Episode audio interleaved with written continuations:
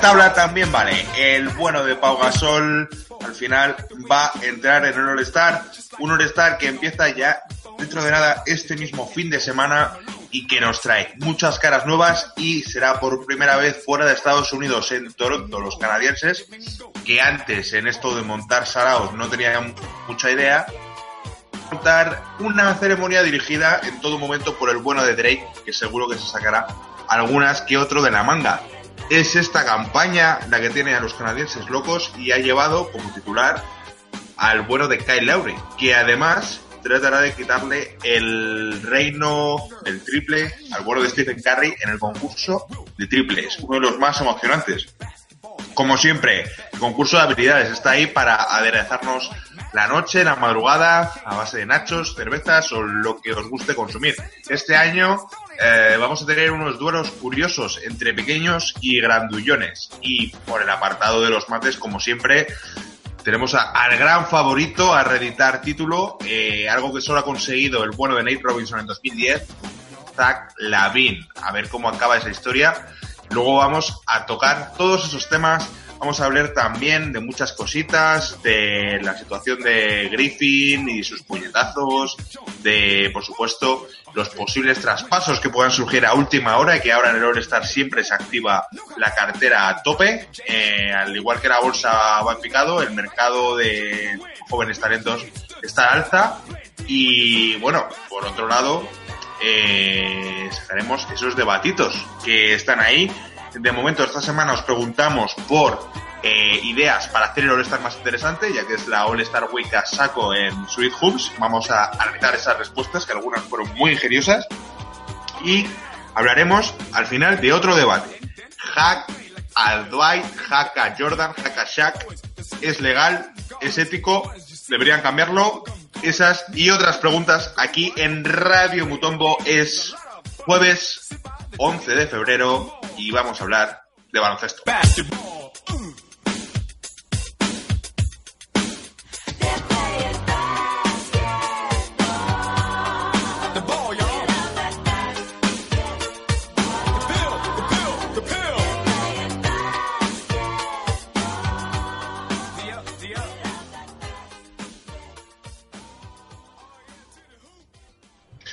Para hablar de baloncesto, como hemos anunciado antes, pues no puedo hacerlo sin mis dos bandarras favoritos. ¿Cómo estáis, Víctor? ¿Cómo estáis, Guillermo, desde Zaragoza? Muy bien, genial, esperando ya esta noche mágica de baloncesto, es un topicazo, ¿no? Pero... Estas noches. este año cómo se da la cosa. Yo ya lo dije en el anterior podcast, yo muy encantado con el All-Star, pero creo que como quiero decir, el 95% de los fans de la NBA que curran al día siguiente, el All-Star Game me lo voy a pasar por el forro. Igual, igual eh, veo algo por el tema Brian, pero es que se puede hacer tan eterno que prefiero ver después el resumen. Que no está mal tampoco ver el resumen, ¿eh? que no, hay ningún problema verlo al día siguiente. Ya sabes que es un partido que, que lo mejor está en las, en las mejores jugadas estas resumidas, entonces pero bueno, que, que, estoy contentísimo de que yo listar, ¿eh? que no quiero bajar el listón. O sea, yo los concursos, los concursos me los voy a tragar, seguro.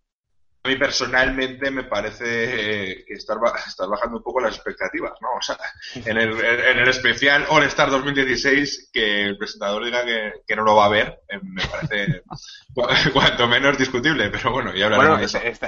La buena noticia de Pau que anima mucho más a, la gente. Claro, pero que también hay que tener en cuenta que hay mucha chavalería que nos escucha, que nos sigue y que seguramente el lunes igual no va a clase, ¿no? O sea, van a poner malos. El clásico, ¿no? El clásico de poner ahí el termómetro a, calentar en el horno, pues lo que hemos hecho todos yo, yo, también, hay una técnica que es menos agresiva que la del horno, que es aproximarla a la, bombilla. Esa es, eh, esa es más inteligente en realidad. ¿eh? Y, y, queda mucho más real, porque si en el termómetro te pone 200 grados. Claro. No, y que luego si, si te pasas con el horno igual lo fundes y ya tienes dos, dos movidas gordas en casa, ¿no? O sea, también, eso también hay que tenerlo en cuenta, pero, pero para hacerlo bien, para ir paso a paso, que es una cosa que no acostumbramos a hacer aquí en este programa. Bueno, vamos con el viernes, vamos por partes, como ya que el Destripador, eh, y vamos a empezar con este partido interesante, ¿no? Entre Estados Unidos contra el mundo. Y para hablar con propiedad, vamos a, pues un poco a repasar estas plantillas. Eh, en principio, este año parece que el Team USA es un poco más fuerte. Vamos a ver el, equipo mundial. Aquí está Bojan Bogdanovic de los Nets, Clint Capella de los Rockets, Mario Gesonja de Magic, que este chico puede dar muchísimo espectáculo. También una de las sorpresas de lo que llevamos de temporada, Nikola Jokic de los Nuggets, Trey Lyles que, de los Jazz que está sustituyendo a Nikola Mirotic. Luego otra, otro del que se espera mucho, Emmanuel Mudiay de Nuggets, eh, espera más de lo que está dando desde luego en los, los Nuggets. Raúl Neto de Jazz, por supuesto, el grande, el único, Krista Porzingis de los Knicks. Dwight Powell de Mavericks y el MVP de la temporada pasada, Andrew Wiggins, que es la, gran estrella del mundo. Y antes de pasar al de Estados Unidos, chicos, os quiero preguntar, os quiero hacer una pregunta. ¿Es justo o no que el bueno de Devin Booker, una de las grandes revelaciones de los rookies, que lo está petando en Phoenix, no esté en esta cita? Para mí, desde luego, no. Además, porque es un jugador que yo los partidos que le he visto me ha encantado. Es un tirador puro y duro. Lo han compensado un poco, que luego lo comentaremos, metiéndolo en el de triples. Pero vamos, para mí es una falta fragante que no, que no, que no esté. Eh, es, una, que... es una Sí, sí, eso es. ¿Y Guille? Totalmente de acuerdo. O sea, si está claro, eh, era un jugador que tendría que haber estado en esta lista. Pero bueno, hay veces que, se tiene que quedar fuera alguno. No sé quién, quién quitaríais vosotros. Ahí está, es que es lo que os iba a preguntar, porque yo pues estaba muy de acuerdo con vosotros hasta que tenía la lista delante. Aún así, para mí tiene sitio, pero vamos a ver por quién. Yo creo que yo, yo, yo quitaría, ya lo tengo claro, ¿lo puedo decir? Eh, pero, pero, pero, es que el resto de la gente tiene que saber. Venga. El resto de la gente tiene que conocer. Tiene que saber que está Jordan Clarkson de los Lakers, está Ronnie Hood de Utah Jazz, Zach Lavin de los Wolves. Nerles Noel de los 75, de los 75ers. Les he quitado un año de vida eh, a los Porque son muy, son muy jóvenes. Jóvenes son los cabrones. Y malos también. Eh, y va también su compañero Jalen Okafor, una de las grandes eh, revelaciones de este año. Bueno, para el que no tengo ni ni puñetera idea de baloncesto, porque ya se sabía que el chaval era bueno. Jabari Parker, de los Packs, Elfrid Payton, de Magic, este chico, no sé por qué, pero a mí siempre me gusta, tiene mojo. D'Angelo Russell, de los Lakers, eh, Marcus Smart, de Celtics, y por supuesto, mi, favorito, mi number one, mi candidato MVP a este partido, Cal Anthony Towns. Bueno, chicos, eh, ahora, ¿por qué le cambiáis? ¿A quién sacáis de aquí? Yo lo tengo muy claro, la he cogido con carrerilla. Yo me cargaría de Angelo Russell de todas, todas. wow. Sí, no, la verdad es que es un poquito. Está un poco en el, en el punto de mira de, todo el mundo este tío, ¿no? Es, la actitud y, eh, no sé. Es más que nada comparar la labor que está aportando D'Angelo Russell con Devin Booker a los Suns. Y eso que los Suns ahora mismo van de culo. El otro día, ¿habéis visto la pelea que han tenido el gemelo Morris con Archie Woodwin en un tiempo muerto, se cascaron, se cascaron, o sea, se empujaron y tal, muy fea la imagen. Pero bueno, eso es lo que te pasa es porque te cargas a Hornachet, que otra cosa no, pero debía fumar la pipa de la paz con todos. bueno, a mí me vais a matar, pero yo creo que voy a quitar a Smart, Marcus Smart, porque creo que tampoco lo está haciendo mucho mejor que D'Angelo Russell. No, pues y está en su segundo año, que ya debería estar demostrando otras cosas. Pero bueno, nos estamos enganchando un poquito en este concursillo y vamos ahora también brevemente a decir un poquito nuestro favorito para el desafío de habilidades. Antes de nada, chicos, ¿qué os parece que compitan bajitos contra altos?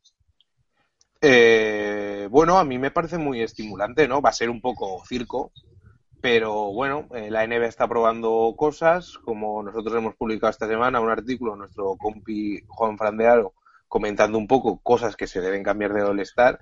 Fuerte abrazo, fuerte, este abrazo.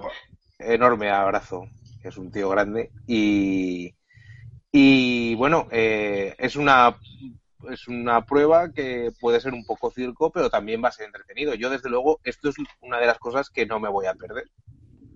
Sí, yo también tengo un poquito de intriga. ¿Ves? Es que esto es lo que consiguen metiendo estos pequeños cambios. Al final, pues bueno, la dinámica a lo mejor y las pruebas son las mismas, pero el hecho de ponerte hombres altos a competir, pues, pues le va a subir ese puntillo de, de morbo y de, gracia al concurso, ¿no? Sí, y el, concurso, que ya no tiene ni vuelta de rosca es ese del, de los tiradores, ¿sabéis cuál? Ese, el, que era, como el que eran, estrellas, el que eran tríos que había, sí, sí, que había una mujer, eh, bueno, una jugadora de la WNBA y, y una, una, estrella vieja y una estrella nueva. Los morancos se decía que podían ir a, tirar también. Eso es, los morancos. Cruz y raya en la anterior edición. En fin, hay que decir que en el de habilidades el vigente campeón Patrick Beverly eh, es baja de última hora y dudo mucho que ya metan a alguien más. Entonces, bueno, al final bajito se van a quedar Isaiah Thomas, Jordan Clarkson, McCollum y luego están los grandes que van a ser Draymond Green, que va a votar como un base, eh, de Marcus Consins, que va a votar también como un base, esperamos, pero a ver cómo da los pases. Carl Anthony Towns y Anthony Davis eh, haciendo un poco, pues bueno, eh, la ceja. Va a estar bien, yo creo que va a estar, por lo menos va a ser algo más gracioso y, bueno, le va a dar ese puntillo, ¿no? De morbo. Bueno, pues vamos, vamos a pasar, chicos, si os parece, o, queréis algo Vamos a pasar vamos a pasar al concurso de triples, ¿vale? Yo os voy a decir los candidatos que hay, que son un montón este año, y vosotros vais a decir con quién os quedáis. ¿Os parece bien? Claro. Me parece bien. Vale, empezamos con el local, el que quiere la gente, Kyle Lowry. Seguimos con Middleton, un gran tirador de los Milwaukee Bucks. Stephen Curry, su compañero de equipo, Clay Thompson, el que hemos mencionado antes, el chavalito de los Suns, Devin Booker, este es un tirador bravísimo que me encanta. JJ Reddick de la casa de Duke jugando para los Clippers. Y por, supuesto, Chris Bosh, eh, para mí. Por supuestísimo, ¿no? para mí, cuanto menos. ¿eh? Y James Harden. Eh, a ver, ¿qué os parece? Así, así por encima, ¿hay, buen, ¿hay concurso o no hay concurso? Hay concursazo. El año pasado ya había buenos nombres, aunque al final fue un poco bluff y este año hay concursazo. Y bueno, yo es otra, hay que decir, los concursos para mí este, este fin de semana, los concursos tienen, tienen buen, buen caché. Sí, yo creo que han conseguido también, a ver, es obvio, ¿no? Esto aquí, ¿quién se niega a participar en este tipo de, en este concurso, vamos? En el de triples, que es, que es tan bonito, ¿no? Chris Boss, Chris Boss, eh, cuanto menos impopular. ¿Qué os parece? ¿Qué creéis que va a hacer Chris Boss? Creo que había mejores candidatos, obviamente. Aquí creo, igual que en el de habilidades, me parece gracioso que metan jugadores altos. Eh, aquí creo que quizás se hayan excedido un poco, porque el concurso de habilidades, que es que no, es el tercero en discordia, pero este ya es un clasicazo y hay bastante, aunque Chris Boss tiene muy buen porcentaje en triples, eh, hay mejores tiradores, ¿no? Bueno, pero habrá que ver, eh, porque, a ver, hemos visto en otros concursos otros años tiradores de primera que, han hecho un poco la pifia y la risa, ¿no? Incluso ganadores de concursos de, en otras eh, ocasiones han hecho la pifia algunos años. Entonces, pues bueno, le puede salir bien. No sabemos cómo tira así desde un carrito. Es que creo que cambia bastante la, la, la mecánica y bueno, y, quizás se le dé bien y por eso lo, han presentado. Sí, yo desde luego tengo un candidato por justicia poética, que es ni más ni menos que Devin Booker. Yo quiero que gane. Y de hecho le voy a meter un par de eurillos o algo más en no está mal, ¿eh? Sí. Bueno, yo, voy a ir por, por el clásico de, Stephen porque me parece que está a un nivel que si pusieran un metro más atrás la, la línea del triple en el concurso ganaría también, o sea, incluso más fácil. Bueno, me gustan vuestras opciones, pero yo me voy a quedar sin duda con JJ Reddick, porque creo que es un especialista y que le puede amargar la noche a Stephen. Pero bueno, también es verdad que Craig Thompson es una buena opción, pero me voy a quedar con, con Reddick. Y vamos ya al concurso de mates, al jamón, al jamón jamón, aunque a mí personalmente me gusta más el de triples y creo que a muchos cada día más, pero bueno, hay que reconocer que es donde está toda la atención mediática. Y ahí están Zach Lavin, André Drummond, Aaron Gordon y Will Barton. Particularmente, eh, en mi opinión, un poco sorpresa, Will Barton. Bueno, es un buen matador. Eh, yo creo que puede hacer un buen papel. Esto es como todo. El año pasado, Zad Lavin fue el protagonista de revitalizar un concurso que llevaba muchos años de capa caída, pues con el tema de, aparte de los buenos mates, con el tema de ponerse la camiseta de Space Jam, etcétera, etcétera, a ver un poco qué nos traen, ¿no? Para mí la gran incógnita quizá, quizá es Dramon, que bueno, es un jugador alto y el jugador más alto que ha ganado el concurso fue Howard cuando hizo el paripé de Superman y tal. Claro. Hay que hacer Eh, el sí. espectáculo, ¿no? Pero, pero concursos lamentables, en mi opinión. O sea, Sí, los que ganó. Howard por cierto, por cierto, que cosa importante, para reivindicar el espectáculo y invocarlo también, hay que decir que este año, 2016, se cumplen 10 años del primer concurso de mates que ganó Nate Robinson, que ganó tres. El 2006 hizo el primero y hay que invocarle para que veamos un concurso. Hay que decir que eh, Nate Robinson eh, creo que falló, hizo como 12 intentos, porque entonces Ah. no había límite de intentos, hizo 12 intentos en el último mate, pero bueno, ganó, era el pequeñito y molaba. Y yo me voy a quedar con Aaron Gordon porque creo que tiene una potencia de salto como ninguno de estos. Pero yo para cerrar este capítulo, ¿vale? Y ya pasamos a otra cosa, os voy a decir una opinión personal a ver qué os parece. Y si os parece una burrada o no. Zach Lavin hizo un concursazo de mates que yo el otro día me vi el de, el de los mates de Vince Carter del año 2000 y no había demasiada diferencia. Te has pasado. Sí, a ver, eh, el tema está en que, bueno, igual visto un poco con perspectiva quedamos muy románticos, pero la verdad que el concurso de, de Lavin fue, pues bueno, fue muy bueno. Sí, la, ejecución de los mates fue bueno, pero luego hizo la, digamos, la mezcla de- del espectáculo más la habilidad de- del mate y luego que es un jugador también bastante sorprendente, se le ve un, que no tiene tanta potencia, ¿no? A nivel muscular y que, bueno, los, los saltos son brutales y a nivel estético como hace los mates y eso quedó muy completo, la verdad es que fue un concurso bastante bueno. Bueno, y recordaros que el partido del domingo, que por tiempo se va a quedar fuera, pero decir que lo podéis ver a partir de las dos y media. Eh, es que no se pueden hacer batetinos de ningún tipo. Ya sabéis quiénes son los titulares, ya sabéis quiénes son los suplentes. Y vamos a hablar un tema que a mí me ha parecido muy interesante, chicos. Eh, y, y aquí entran nuestros lectores. ¿Cuál ha sido este artículo de Juanfran? Quiero que me lo comentes tú, Víctor, que lo tienes muy fresco. Bueno, eh, nuestro compi Juan Fran de Aro eh, sacó el otro día un artículo en la web eh, un poco alegando que hay que reinventar un poco este modelo de, de All-Star, ¿no? Y os pedíamos eh, con el hashtag salvemos el All-Star, pues bueno, que nos dierais ideas. Y llegaron ideas bastante buenas, la verdad.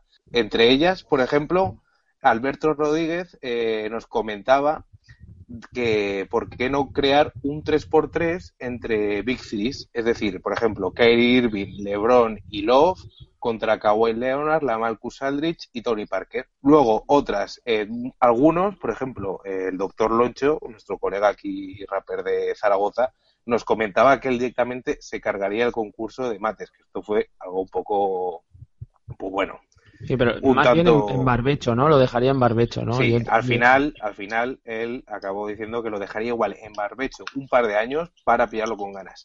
Y también todos estaban de acuerdo con que el tema de las votaciones, el tema de que la gente pueda crear los equipos como les dé la gana, eh, habría que cambiarlo. Por ejemplo, introduciendo una posición de pivot puro, ¿no? Que es lo que va a pasar que este año en el, en el salto inicial eh, van a hacer el salto, pues seguramente Durán contra, contra LeBron, ¿no? Que es muy estético, pero no son pivots. Lamentable. No, pero son Bueno. buenas ideas, ¿eh? La verdad es que A mí la del 3x3 me convence un montón. También sería muy... O sea, no sería nada sorprendente. Quiero decir, podrían aplicarla, ¿eh? No, no sería Sí, lo que pasa que yo creo que igual habría un poco de reticencia a saber a jugar ese partido. Pero bueno, todo puede. Bueno, y, y ya que nos gusta tanto la creatividad, las ideas de nuestros oyentes, de nuestros lectores, que, que están genial, yo les quiero lanzar una pregunta desde aquí. O sea, ya os decimos que desde ahora Sweet Hoops está completamente de acuerdo en eh, esta medida que tienen los equipos del hack a cualquier jugador que no sepa tirar tiros libres. Entonces queremos que nos deis vuestra solución al respecto. ¿Os parece bien que se lo preguntemos a, la gente, chicos? ¿Están preparados? ¿Vosotros creéis que están preparados? Hombre, están más que preparados, mucho más que nosotros. Bueno, perfecto. Y ahora eh, vamos a ver quién de vosotros dos, esto es ya voluntario, quién de vosotros dos tenía ahí a mano, creo que es Víctor, ¿verdad? Los últimos traspasos que son en la NBA. Pues bueno, eh, traspasos no, porque no ha habido ninguno. Bueno, rumores, rumorología, rumores. Como sabéis, el, este año la fecha del límite de traspasos no pilla tan cerca del All-Star, será el jueves que viene, el día 18, y parece que la cosa de momento está cociéndose a fuego lento. Entre lo más importante, eh, nombres que han salido, pues bueno, hay nombres que, están en el candelero, medianamente importantes, como puede ser Brandon Jennings. Y luego también hay un rumor eh, en los últimos días de que eh, los Nets intentarían empujar por Jeff Teague y por Paul Millsap, que ya sabéis que Atlanta quiere darle salida. Atlanta está buscando dar salida a prácticamente todo el mundo.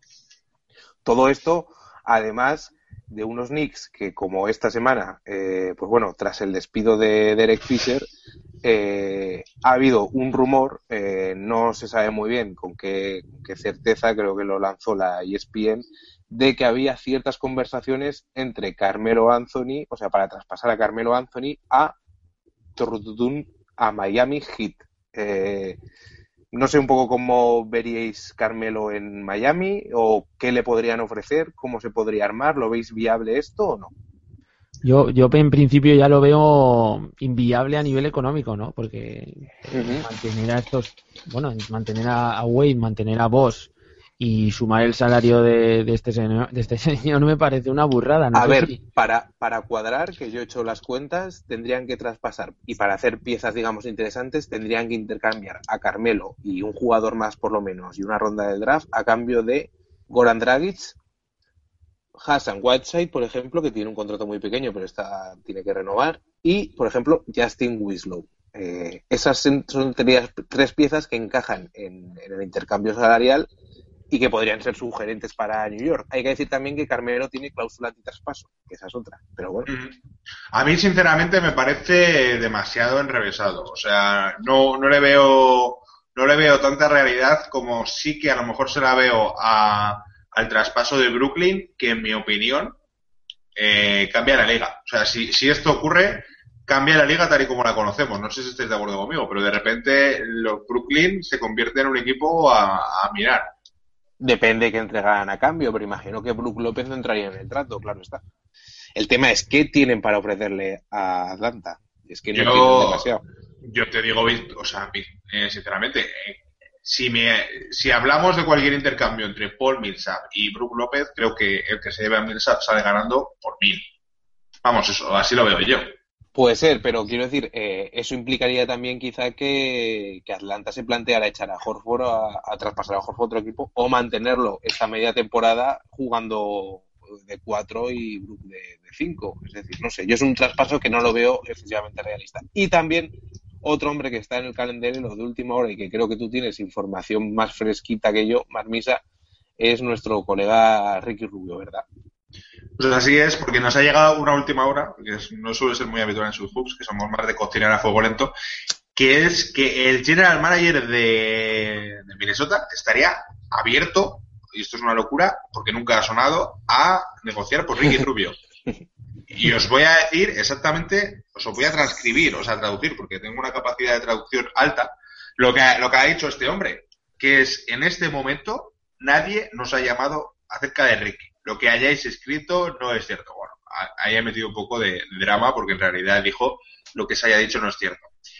Alguien, si alguien llamase, y entonces dice el famoso I don't know, que esto lo entendéis todos, pero si ocurre, creo que lo mejor para la organización sería que escuchase. Con esas palabras.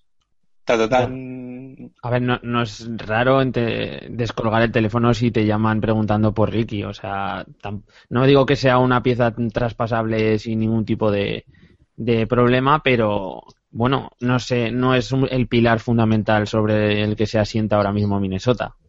No lo es, pero yo por lo menos, no sé vosotros, pero es la primera vez que he escuchado lo de que no es intransferible.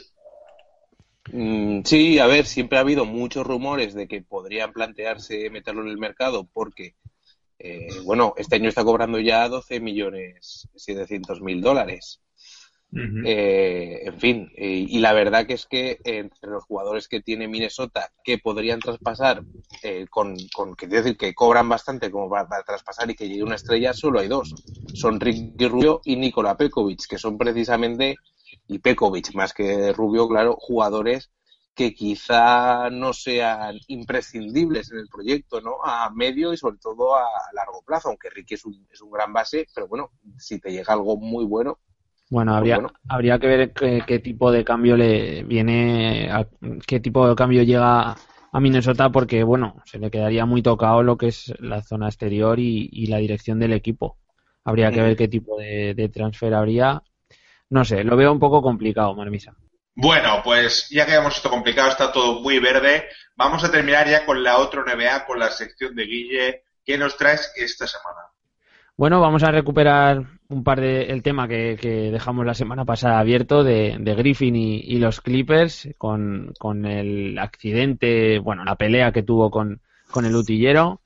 Y la historia es que los Clippers han decidido suspenderle durante cuatro partidos. Cuatro partidos sin cobrar, que, va a estar el señor Griffin que no sé vosotros, eh, a mí me parece una tontería esto. Lo que tendría que estar es eh, sancionado hasta que se recupere la mano, porque sería lo lógico, ¿no? O sea, si te, si te partes una mano y causas baja para el equipo eh, en una acción como esta, como es una pelea, pues bueno, es que no sé cómo, cómo no ocurre este tipo de, sanciones. A ver, se encuentra él muy, muy arrepentido, en fin, eh, que es, la, versión oficial que, ha dado él, ¿no? De su arrepentimiento. Y bueno, a esperar ahora su recuperación y, ver cómo se va a integrar otra vez en, el equipo. Todo el dinero que se que van a, meterle de sanción eh, lo donarán a una buena causa, por lo que he estado leyendo. Aunque bueno, la pelea ha servido por lo menos para que alguna persona un poco desfavorecida pues esté un poco menos. Autilleros sin fronteras. típico, típico de Estados Unidos también diré. Eh, yo simplemente quiero añadir una cosa. Para mí, eh, lo que ha sido toda esta parafernalia que han hecho los Clippers es un toque de atención para Griffin, que es una cosa que no había pasado nunca hasta entonces. Griffin es el, el, niño querido de la franquicia, parecía intocable y eh, a través de lo que se ha manejado es muy bien eh, toda la prensa, toda la comunicación. Doc Rivers habla eh, de la posibilidad, o sea, habla en concreto de tomar las medidas necesarias, sean cuales sean. Eso dispara por primera vez desde que Griffin es jugador de los Clippers la posibilidad de que incluso le traspasen y el jugador se ha visto forzado a pedir perdón de forma medio humillante y pública. Y yo creo que es lo que buscaba un poco la organización. Que el jugador se expusiera, que el jugador declara, o sea, saliera a dar la cara y a decir que estaba arrepentido y una vez así, pues ya nos podemos entender. Pero por así decirlo, que no, que no quedase el incidente poca cosa o en que los Clippers les daba igual y no pasaba nada y esto ya se uh Claro, hay que decir, eh, por rematar ese tema, que luego queda pendiente la sanción que ponga la propia NBA de oficio, que sigue investigando el tema. Y que luego eh, esto tiene implicaciones porque eh, Griffith le dicen que, o dice que la lesión pueden ser dos meses, eh, seis a ocho semanas. Hay gente que dice que puede ser más que una fractura de mano, no se cura tan rápido. Y con estos cuatro partidos de sanción que empezarían a correr desde que vuelve, más los que le caiga por la NBA, eh, puede llegar justito a playoff a nivel de ritmo de, partido.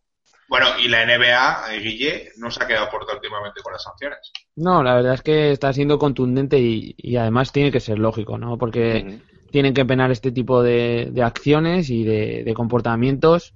Y bueno, si la forma que tienen de hacerlo es sancionarlo sin jugar durante los partidos que estimen, pues es la, es la única forma que tienen de, controlar este tipo de actos. También decir, y esto es una cosa que, por ejemplo, se podría aplicar, yo siempre lo digo, es una cosa que se debería. La, la ACB ahora mismo no tiene el, ni muchísimo menos el nivel de caché que tenga la NBA, pero, por ejemplo, la, la Liga de Fútbol Profesional puede tenerlo. Y a mí me parece muy bien que una liga supedite a los jugadores a su imagen. O sea, es decir, aquí el producto es la NBA y tú estás jugando en la NBA y tienes un montón de privilegios, pero también tienes unas obligaciones, tienes unas obligaciones con, la prensa, que si no hablas te vamos a multar, y tienes unas obligaciones de, imagen. Y si te va, se te va la mano, eh, pues se te aplicará un régimen interno. A mí eso me parece muy bien, no sé a vosotros. Bueno, ya sabes que es el modelo es que no tiene nada que ver y, aplicarlo. A ver, la idea, traspasar lo que es el modelo de, NBA a, otras ligas siempre parece que tiene que, puede ser la solución, ¿no? Y la verdad es que no sabemos si en este caso sería algo algo factible.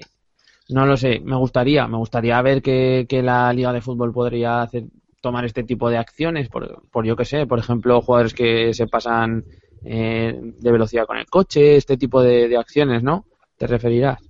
Sí, este tipo de acciones, os vamos a ver, al final son jugadores que, se están ganando la vida gracias a esa imagen. Por ejemplo, la Premier lo está haciendo, la Premier tiene el mismo reglamento, un reglamento parcial de la Champions. Si, si no se habla con la prensa, o sea, se hace un desplante de la prensa, le hace un desplante también a los aficionados y, tienes una sanción.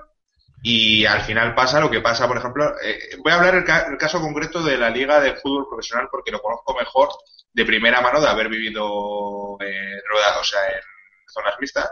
En zonas mixtas, los jugadores se paran con los, los periodistas, que son sus amigos, cuando les apetece. Y cuando no, te tienes que conformar con entrevistar cinco minutos a Jesse. Y Jesús es muy bueno, por supuesto, pero tú lo que quieres es entrevistar a Cristiano creo, Ronaldo. Creo que te está llamando a casa Florentino Pérez. Florentino Pérez te está viniendo a cantarme las 40, pero es que es verdad.